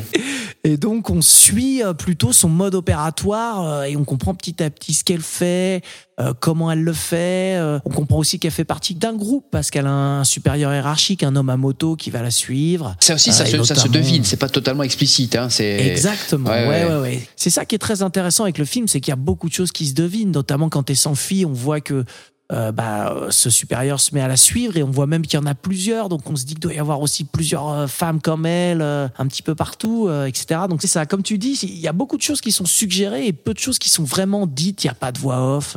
Non, bah, c'est déjà un film très marquant euh, visuellement. Là, je dirais, à la différence du précédent, il y a des, des scènes graphiquement, enfin très conceptuelles, Mhm. avec des, une, une musique qui, je dirais, elle-même de circonstance. Et, et ça, ça, narrativement, c'est pas immédiatement évident de pouvoir comprendre et, donc raconter ce qui se passe. Mhm. Et là, on est au cœur, je dirais, un peu du débat du jour. La, la motivation de ces êtres, quelle est-elle hein? On comprend Mhm. qu'effectivement, il y a des humains qui sont transformés en, en liquide, en bouillie, hein, voilà. On garde, et on, alors on garde leur peau un peu. Alors, Et, et le problème, c'est que ça ne se passe même pas dans un processus euh, mécanique. où On ne devine pas de machines ou d'éléments un peu techno-industriels, si j'ose dire. Ou en tout cas d'une technologie qui nous Voilà, ressemblerait. voilà. Une sorte de zone parallèle noire dont la nature et les, les fonctions sont totalement euh, inconnues. Mm. Et comme tu dis, le, le mutisme, le côté taiseux du film, bah, fascine. hein. Oui. Là, ça fascine vraiment le regard.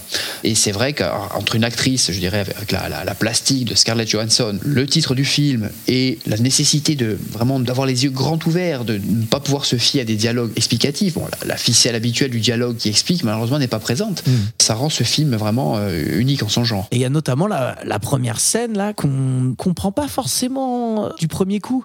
On la comprend a posteriori quand Eh on oui. arrive à comprendre euh, qui elle est, ce qu'elle est, ce qu'elle fait. On fait ah oui mais d'accord donc la première scène en fait. euh, Bon voilà. La scène avec le corps de la première femme, en quelque sorte. Ouais, Eh ouais, oui. ouais, exactement. Ça. tout ça. Et même la, la partie d'avant où on voit l'espèce de construction un petit peu de son corps humain euh, finalement, euh, où même elle apprend le langage. euh, Il y a tout ce truc là où on se dit qu'est-ce que c'est que ce générique? C'est vrai, ça, ça pourrait très bien. euh, on dit, est-ce que ce sont des, des humains euh, qui ont des pouvoirs surnaturels? Est-ce que, c'est- enfin, rien ne permet vraiment de se placer dans la, la- la situation classique d'une intrusion, on dira. À défaut d'invasion, on peut parler d'intrusion alien, peut-être. Mhm. Sachant qu'ils ils recherchent à la fois la discrétion et en, en plus dans une région, euh, bon, c'est le nord de l'Écosse. Ouais, c'est ça. On se dit, est-ce que c'est l'endroit le plus propice euh, pour s'implanter? Alors peut-être qu'ils recherchent des échantillons. Est-ce qu'ils sont en voyage d'études? Peut-être qu'il y en a partout. Peut-être qu'il y en a partout aussi. Voilà, c'est les incertitudes de ce film le, le- le rendent vraiment, euh, vraiment particulier. Il faut vraiment attendre un, un long moment pour avoir le, je dirais, la prise de conscience de ce qui se passe. C'est ce qui le captivant. T'en parlais, le film est effectivement visuellement très très beau, la photo est sublime. Et il y a notamment euh, dans le repère euh, donc de l'extraterrestre cette salle noire. Ouais. Alors au début on voit la maison un peu délabrée avec des escaliers et il y a cette salle noire qui est vraiment visuellement euh, impressionnante. Et alors en fait c'est quelque chose qu'ils ont recomposé après hein, numériquement et retravaillé un peu numériquement. Mais il y a tout un jeu de lumière déjà, et il y a aussi évidemment, même si c'est bien retouché, euh, il y, a- il y a évidemment des scènes qui sont filmées en piscine, avec les acteurs qui vont s'enfoncer dans le sol. Là, Ah, ouais, Voilà, ouais, ouais, ça c'est filmé en piscine. C'est toujours intéressant de voir les, les prouesses techniques que ça demande pour aboutir à ce produit-là, sachant que c'est un film, je dirais, qui n'avait pas l'ambition de, au départ de probablement d'être un, un gros carton euh, euh, sûr, commercial. limité. Mais justement, ça fait plaisir, on peut dire, de, de voir l'inventivité des équipes qui arrivent à, pour concrétiser la, volonté d'un réalisateur qui arrive à mettre en place ces stratagèmes. On est quand même dans l'ingéniosité vraiment du cinéma. Il y a aussi cette dimension dans ce film, parce qu'ils auraient pu s'en passer. Et il y a aussi beaucoup de, de scènes pardon, qui ont été tournées en caméra cachée pour garder la spontanéité. Et en fait, c'est pour ça que c'est ce que je disais tout à l'heure, il y a beaucoup d'acteurs qui sont pas forcément professionnels. Et euh, ouais, pour créer aussi une forme de réalité, euh, il y a aussi euh, un moment charnière dans le film avec un acteur qui est atteint de neurofibromatose. Hein, je le dis Ah oui, le, le- le- camionneur. Et, euh, alors non, il, Non, il- non, est- pas il est- qu'il- il est pas camionneur. Elle, elle le rencontre dans la rue. ah oui, non, euh, tu as raison, oui, c'est ça, oui, oui. C'est oui. le personnage qui a le Qui est, dé- qui est visage défiguré, déformé, tout à fait, oui, oui. Exactement. Et c'est pas un masque, donc c'est quelqu'un qui est vraiment atteint de cette maladie et c'est son vrai visage. Et alors pourquoi c'est un peu charnière? Parce que il y a plusieurs choses évidemment qui rentrent en compte, euh, mais euh, il y a le fait que c'est à partir de ce moment-là qu'elle euh, décide vraiment d'abandonner sa mission et elle, elle, Ouais. elle le relâche. Et ce qui est marrant euh, au niveau de la réalisation, c'est qu'à partir du moment où elle abandonne sa mission, et ben on commence à avoir des plans euh, larges. On la voit elle, par exemple, se déplacer dans la ville comme ça, dans un Ouais. plan large au milieu des gens, alors que c'est quelque chose qu'on n'avait jamais vu avant. On le voit, on la voit toujours dans son camion, souvent, Oui, etc. elle, elle est dans des espaces clos ou des plans très étroits, très, très resserrés. Exactement. Absolument. Et là, d'un coup, bah voilà, avec ces plans-là, il va y avoir aussi des plans un peu euh, de paysage, etc. euh, mais avec ces plans-là, d'un coup, elle fait partie du monde qui l'entoure. Ouais. Alors qu'avant, elle était aussi bizarre que ça puisse paraître, c'est qu'en se concentrant, oh là, qu'en s'en- qu'en se concentrant sur elle euh, avec des plans plus serrés, et ben on pourrait penser que voilà, on s'intéresse à elle, mais non, en fait, finalement, c'est plus une façon de l'extraire du monde. Alors que après, elle, de- rentre dans le monde par ce petit euh, tour euh, de réalisation, on va dire. Ben, encore une fois, hein, un travail sur les plans, sur les cadrages, et on peut faire passer effectivement des messages et euh, améliorer la compréhension du film avec ça. C'est vrai que au départ, elle est euh, prisonnière quelque sorte du champ, constamment dans les endroits euh, fermés, à l'image de la mission qu'on imagine de sa part, c'est-à-dire qu'elle doit euh, accaparer, euh, posséder euh, les gens, effectivement les réduire à des petits tas de peaux mortes, et puis, au fur et à mesure de son travail, enfin de sa mission, c'est pas exactement ce qu'elle est, elle s'intègre dans un décor qui s'élargit, elle, elle, se- elle- elle devient elle-même plus petite. Mhm. C'est le décor cette fois-ci qui l'avale, c'est elle qui est absorbée. Et c'est vrai que la rencontre avec le, ce monsieur défiguré, d'ailleurs au début on peut légitimement se demander si c'est des effets spéciaux ou si c'est... Ouais, ouais. c'est, enfin, c'est- je pense que c'est volontairement amb- amb- ambigu. hein. On se dit qu'est-ce que c'est que ce visage en quelque sorte? Hein. Donc lui, ce, ce pauvre monsieur qui peut être appelé monstre en quelque sorte, hein, Mhm. euh, vu par rapport aux, aux critères euh, habituels de l'humain, et qui rencontre la belle jeune fille, mais en quelque sorte monstrueuse à l'intérieur, qui va euh, à son contact changer. Je pense pas que ce soit une inversion de la belle et la bête, mais Non, parce que c'est un long processus. C'est un long processus. quand même. C'est un peu la goutte d'eau. Mais dans la foulée, le, le superviseur, si on peut dire, vient recadrer les choses. Il considère que c'est une, une, une entorse à, sa, à la mission, puisqu'il intervient ensuite. Il y a un truc que tu as relevé tout à l'heure et qui est important, c'est que le titre Under the Skin est quand même très intéressant aussi parce que euh, il dévoile un peu toutes les couches euh, du film. Donc évidemment, il y a le côté Under the Skin, tu l'as dit, parce que euh, les humains, ils sont, euh, voilà, leur chair est aspirée. hein, on le voit à un moment Ouais, le ouais, processus. Il y en a un qui est plus qu'un comme une sorte de- un sac. ballon de baudruche, un sac, ouais, voilà, et sa chair qui est emportée. Donc il y a cette partie-là, mais en fait, on a aussi toute cette idée autour des apparences. Ah bah oui. Et la question de qu'est-ce qui nous rend humains quand on voit cette extraterrestre qui justement va en quelque sorte devenir humaine, pas tellement parce qu'elle est, parce qu'elle reste euh, sous sa peau, elle reste une extraterrestre, Mhm. mais elle va devenir humaine parce que, eh ben en fait, on se rend compte que elle va faire preuve d'empathie et c'est ça euh, finalement euh, qui a l'air de plus caractériser les humains. On a l'impression. euh, Oui, oui, c'est vraiment probablement une des, des interprétations possibles du titre et de l'effet du titre sur la perception du film. Il ne s'agit pas de tout interpréter, ça. On peut, améliorer- on peut apprécier un bon film sans chercher à tout expliquer, mais c'est vrai qu'elle se transforme intérieurement. Il se passe quelque chose sous la peau, hein, ça c'est évident. Mais ce qui est intéressant, c'est aussi que quasiment dans la scène finale, elle, euh, lorsqu'elle est poursuivie par le, bon, son violeur, je dirais, enfin le, le, le, le- le- le- le Je me bûcheron. demandais si on spoilait ou pas, mais j'ai l'impression qu'on spoil. Bon, alors, on peut- on le peut- dit. on Vas-y, vas-y, ça me dérange pas. Bon, Enfin, et euh, sa peau part en. enfin, la peau qu'elle porte, en tout cas, part un peu en lambeaux, elle l'enlève. Et on se rend, on voit sa vraie nature. Elle la regarde, alors on la voit sous son aspect noir et lisse, euh, anonyme en fait, hein, sans nos caractéristiques physiques d'identification, mais elle regarde sa peau qui semble vivre encore un petit peu. Elle regarde son ancien visage avec une espèce de résignation. C'est nous les spectateurs qui projetons ça sur elle. hein. Effectivement, il y a de l'intériorité, mais elle a l'air quand même de regretter cette peau humaine qui lui permettait justement de créer des sentiments chez les autres. Alors cette idée d'abord effectivement la convoitise charnelle, c'est sûr, hein. c'est surtout comme comme ça qu'elle attire ses proies, mais euh, elle se rend compte qu'il y a autre chose, justement. Et c'est toujours autre chose au-delà des apparences. Puisque, même si c'est une, très belle femme et qui utilise cette plastique pour euh, attirer ses victimes, elle croise aussi des gens qui sont pas forcément uniquement attirés par cette apparence. Et c'est vrai ce que tu dis là, cette apparence euh, toute noire, toute lisse de l'extraterrestre sans son costume, on va dire, d'humain, ça nous fait aussi la grosse différence entre justement cet extraterrestre et bah, l'humain.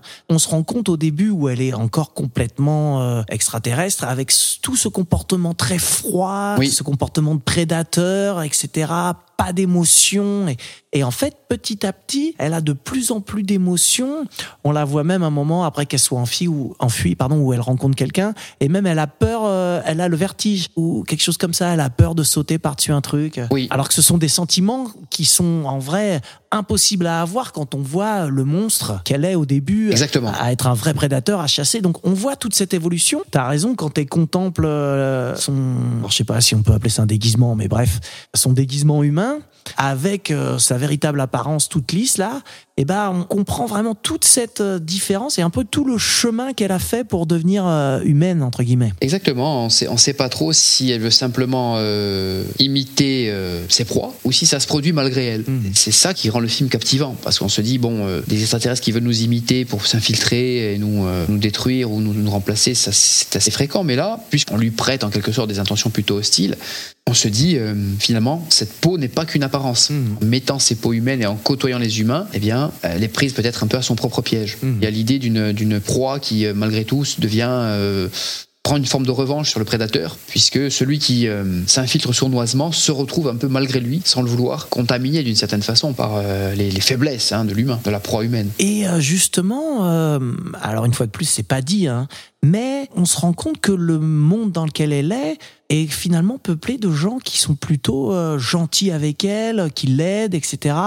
Souvent, son petit gimmick hein, pour euh, attirer euh, euh, les hommes, ça va être de demander son chemin. Il y a toujours quelqu'un qui l'aide. Oui. En la moment, on la voit chuter. Il y a des gens qui viennent l'aider à se relever. Il y a beaucoup d'entraide. On voit notamment aussi un moment où euh, bah il y a quelqu'un qui part dans la mer pour aller chercher son chien et qui est pris dans les flots. Et t'as un touriste là Eh qui oui. est là et qui va les aider. Et essaie de les empêcher de se noyer, tout à fait. Exactement. Donc en fait, elle rencontre très très peu de gens euh, mal intentionnés. On comprend aussi pourquoi finalement elle finit par euh, apprécier l'humanité et, et avoir envie de devenir humaine. Oui, oui, c'est vrai que le- la scène notamment du plongeur qui tente de ramener le couple euh, en train de se noyer, qui finit par renoncer parce que c'est trop épuisant. On meurt, ouais, ouais. Il y a une cette scène après, quand le mec est échoué sur la plage, épuisé, elle, elle prend une pierre et elle, elle, commence à lui, à lui taper dessus, alors on comprend pas vraiment pourquoi. Ça a l'air d'être une espèce de geste d'incompréhension, en quelque sorte. Ouais, alors peut-être aussi qu'elle lâche. Ah oui, c'est vrai qu'ils sont plutôt humains quand elle les emmène au... dans son repère. Donc pourquoi Voilà. là, elle aurait besoin de le, de le tuer ou de le. Je sais pas, ouais. C'est un film qui est vraiment loin de révéler toutes ses significations. hein. Ça, c'est vraiment euh, intéressant parce que ça laisse quand même une grande part de mystère euh, à la créature et à, à tout son arrière-plan. On a parlé euh, tout à l'heure, de début d'émission, d'extraterrestres qui sont trop, trop, trop euh, banalisés, je dirais, dont on connaît trop de choses, on connaît tout sur leur planète, leur mode de vie, les ils sont franchisés, etc. Là, ça, là, ça maintient une forme quand même d'aliénité, si je puis dire. On reste quand même totalement dans l'inconnu sur euh, les façons de penser, les motivations de ces êtres, si ce n'est qu'on voit un début d'humanisation. Mm. C'est là, malheureusement, que ça tourne mal, quoi. J'ai envie qu'on parle un peu de la fin parce que je trouve que c'est vraiment quelque chose qui est très intéressant. Donc bon, ça va spoiler, hein, désolé. Eh oui. Il y a ce passage, euh, je vais un peu sauter là-dessus, où elle se rend compte que finalement elle est pas humaine et elle pourra pas être humaine. Et euh, on part sur un- autre passage où elle va être euh, un petit peu plus avec aussi des scènes qui sont plus contemplatives. Et on va voir que, au-delà de devenir humaine, elle devient même finalement un peu terrienne et, et, il y a aussi une communion avec la nature. On voit notamment ce plan où elle dort et elle est mélangée avec la forêt, etc. Ouais. Il y a un côté qui devient relativement spirituel aussi à ce moment-là. Ah oui, oui, spirituel, euh, c'est sûr, hein, voire même euh, voire mystique. On, se- on- Hmm. on sent que c'est plus le même personnage. Euh, Il y a un changement d'environnement, c'est quand même plus urbain, euh, urbanisé du moins au départ. Et ensuite, comme une forme de régression, de retour à la nature, à l'état, à l'état sauvage, je dirais, hein. forêt, cabine de bûcheron. Hein. Mhm. Il semblerait que ça fait naître une sorte de, bah, de, de vie intérieure. Encore une fois, hein. sous cette peau, il se produit quelque chose. Comme tu disais tout à l'heure, le fait que la nature soit de plus en plus présente visuellement, euh, ça montre peut-être que euh, le rapport de force s'inverse. Et donc, euh, je disais tout à l'heure qu'elle rencontre très peu de gens méchants. Ouais. On peut dire que globalement, il y a deux passages où elle rencontre euh, des gens qui essaient de l'agresser. Il y a un moment euh, où euh, il y a des gars qui essaient attaquer son van. Oui. Et donc, il y a toute cette fin où, dans la forêt, elle va rencontrer un, bûcheron. Ça a l'air d'être une espèce de bûcheron, le gars. Je ne Ouais. sais pas exactement quel est son Mhm. rôle, mais bon. Et qui va tenter de l'agresser sexuellement. Ça. euh, voilà. Et ce qui est marrant, c'est que elle réagit vraiment de façon complètement différente aux deux attaques. Où justement, la première fois, elle va être encore très alien. Et elle va réagir de façon très froide et euh, elle va se barrer tranquille. Enfin, Mhm. tranquille, non, mais en tout cas de façon très réfléchie. Et il y a la deuxième partie où c'est elle qui est devenue humaine en quelque sorte et qui va être euh, bah, fragilisée et c'est l'autre qui va être très froid et notamment euh, sur la façon dont il va réagir euh, quand il va se rendre compte qu'elle est euh, extraterrestre. Absolument. Là aussi, le- le- la froideur, enfin la, la- une forme de cruauté euh, se manifeste Mm. dans, le- dans le second cas chez, chez l'homme, hein, puisque ah, il, la, il la brûle, c'est-à-dire c'est le, le- destruction par le feu, de purification, mais avec l'impression, enfin, du moins l'impression que j'ai, c'est que tout aussi froidement que dans la première agression, elle avait euh, elle avait décidé de partir. Là, tout aussi froidement, en apparence, du moins, elle s'immobilise. En gros, on a Mm. un peu l'impression qu'elle se laisse faire, qu'elle veut mettre un terme peut-être à, à cette vie, qui, cette existence qui, pour elle, finalement, n'a pas le sens qu'elle aurait souhaité. Bah, quand elle se rend compte qu'elle deviendra jamais humaine, c'est Voilà. juste après justement comme on disait qu'elle a regardé son déguisement là Voilà. et peut-être qu'elle se laisse mourir. Peut-être que justement, elle, elle- mais elle ne voulait pas que meure cette peau. Elle Mm. voulait peut-être mourir en préservant, d'une certaine façon, cette enveloppe qui lui avait finalement permis de découvrir euh, autre chose. Elle la regarde comme quelque chose d'un peu précieux, qu'elle laisse avec regret, mais qu'elle veut peut-être euh, préserver de, la, Mm. de la destruction. Ça, c'est vrai qu'il y a le contraste entre effectivement cette apparence lisse, noire, euh, un peu comme un, on dirait un mannequin dans un magasin de vêtements, hein, une sorte de Mm. silhouette euh, absolument interchangeable, et elle met de côté soigneusement cette belle enveloppe. Et, Mm. ça contraste effectivement avec le- le- la cruauté de sa disparition. Et c'est fou un peu dans ce renversement final où on voit à la fois que bah, le bûcheron, il, il va utiliser toutes les techniques que elle, elle utilisait pour séduire les hommes au début. Et euh, il y a ce côté très froid, il a l'air sympa, il pose des questions, Et même des questions un peu insidieuses, juste pour Oui. savoir si elle est seule. Tout à fait, oui, oui. Dans, le- dans la forêt, Ouais, c'est souvent une question qu'elle pose aux gens. Ah, vous êtes toute seule, t'es avec des amis, machin. Et lui, il va poser la même question, euh, voilà, de façon, il a l'air sympa. Et puis finalement, euh, voilà, ce qui est marrant, c'est que tout le système se renverse et en même temps, elle, elle le voit pas venir. Alors que justement, c'est des tactiques qu'elle a utilisées, mais elle le voit pas venir pourtant. Encore une fois, un peu une forme d'aveuglement. Mhm. Peut-être un point commun avec le, le film précédent. Elle, euh, sauf que là, c'est l'alien qui est euh, aveuglé euh, par sa peut-être sa propre froideur d'une certaine façon. Et c'est vrai que la bascule, effectivement, se fait lorsque c'est lui qui joue un peu le rôle de l'infiltré. Hein, si j'ose dire, il, il veut vraiment euh, Mhm. être sournoisement parvenir à ses fins. Il se met, au sens figuré, il se met dans sa peau, si je puis dire. C'est lui qui Mhm. incarne maintenant le truc maléfique.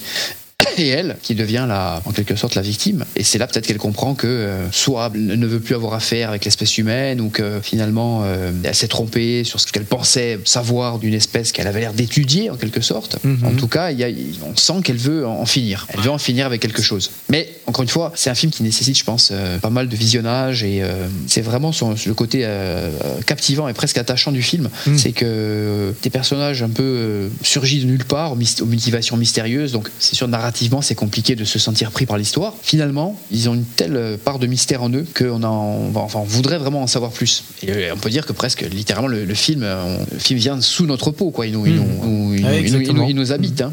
Voilà. hein. Mais je pense que ce serait dommage de, en- dans un sens, tu vois, d'en savoir plus. Parce Eh oui, que euh, bien sûr. ça nous éloignerait un peu, peut-être. Alors, je sais pas si le terme message est, est bon, mais de toute cette réflexion, tu vois, là, qu'on vient d'avoir euh, sur euh, l'humanité, sur qu'est-ce que c'est que d'être humain. euh, J'ai l'impression que euh, si on, on partait dans une espèce de film un peu de science-fiction, Ah où oui. on disait, alors voilà comment ils sont venus sur Terre, voilà Ouais. ce qu'ils veulent faire, regarde ce qu'ils font avec la, la viande humaine. Ouais, ouais. Tu vois, j'ai l'impression que ça enlèverait un peu de cette portée, quoi. Non, mais tu as raison. C'est ce qui fait, en- entre autres, l'intérêt de ce film, c'est qu'il crée une attente, il crée une soif de savoir, hein, il crée un questionnement, mais qui doit rester euh, non assouvi, non résolu. Parce que c'est un film qui a fait beaucoup parler, qui a généré beaucoup de discussions, et à juste titre hein, d'ailleurs. Bah, c'est presque un film expérimental. hein. Il y a une dimension euh, très, très. euh, film d'art presque. hein. Ouais, ouais, bien sûr. Peu ou pas de dialogue, visuellement très abouti, un schéma narratif euh, assez difficile à suivre, un enchaînement de scènes euh, peu évident. Il y a un côté film d'art, vraiment. Cette dimension, si on veut la garder, effectivement, il faut pas chercher à trop en savoir. Bon, est-ce que c'est pas le moment idéal après cette phrase euh, de se dire qu'on peut passer euh, peut-être au choix? C'est l'heure du choix. Ok, allons-y. C'est la nature du métier. Le point de conversation, c'est un ultimatum. Nous devons faire des choix.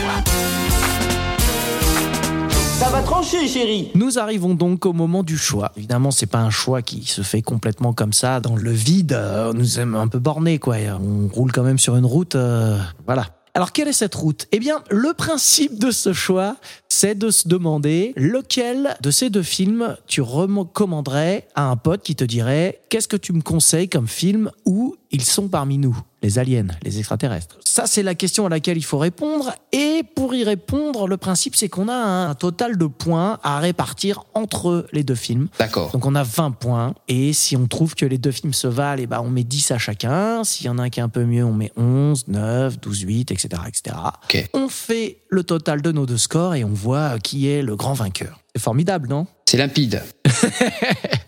Mais avant, évidemment, de donner des notes, on peut quand même essayer de comparer un peu les films et de dire, euh, euh, voilà, euh, quels seraient nos arguments pour choisir l'un plutôt que l'autre.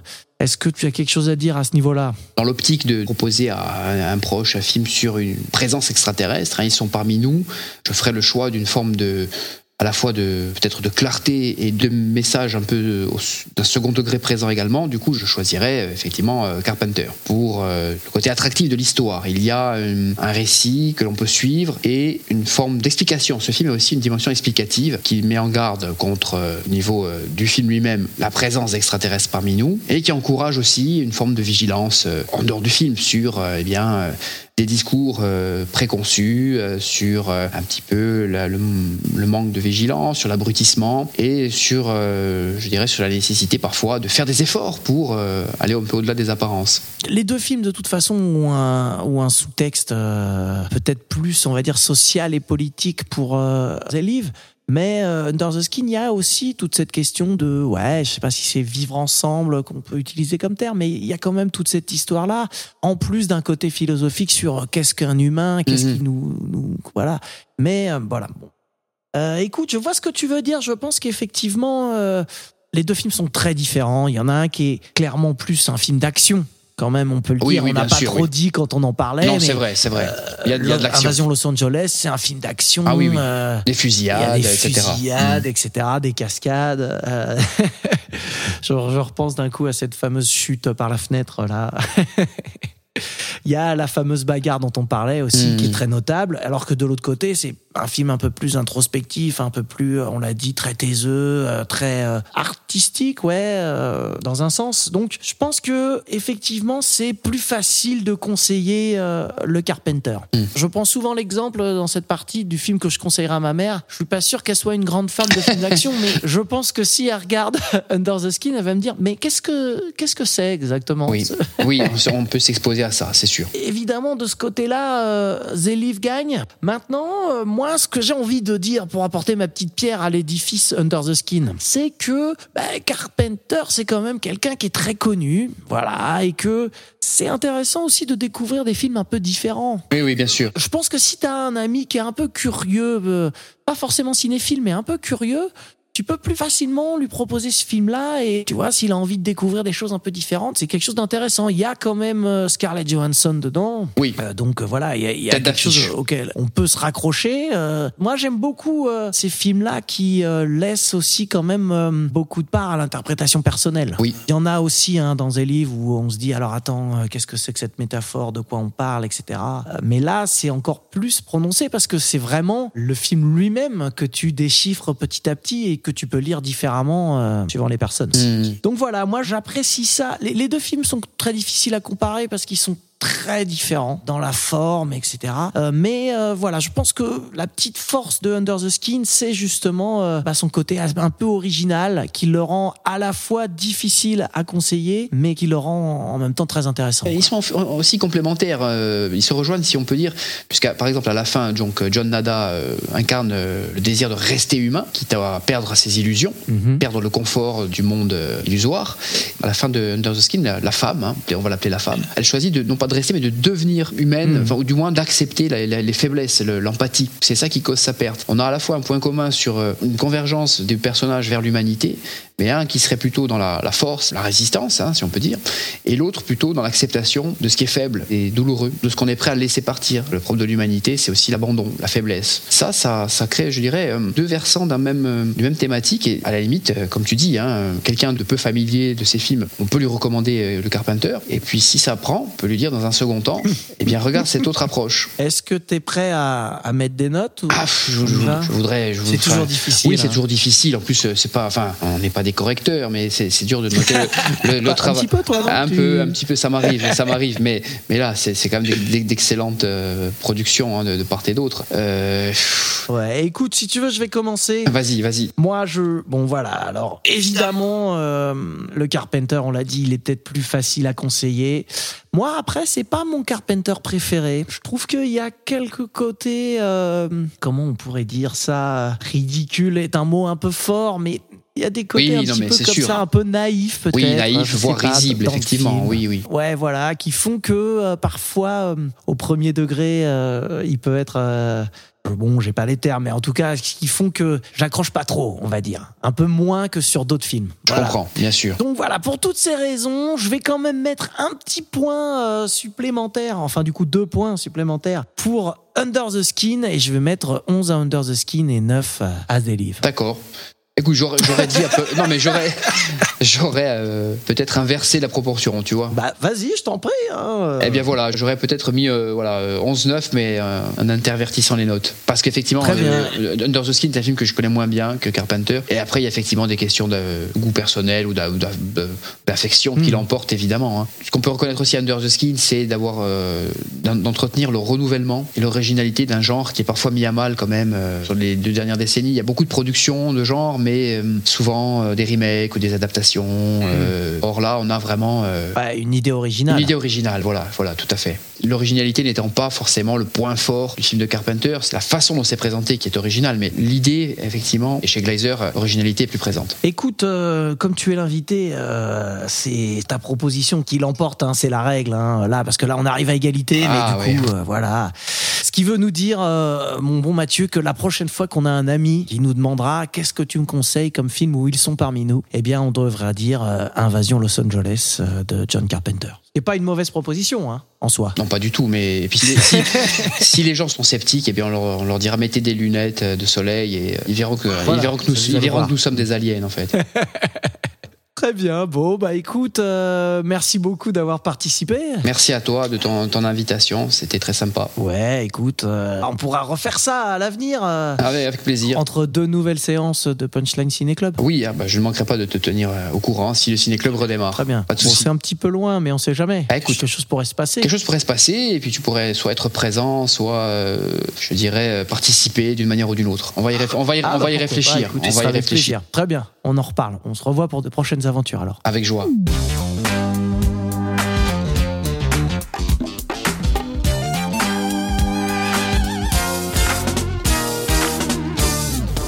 Bon, excusez-moi. Il est tard maintenant, il faut que je rentre.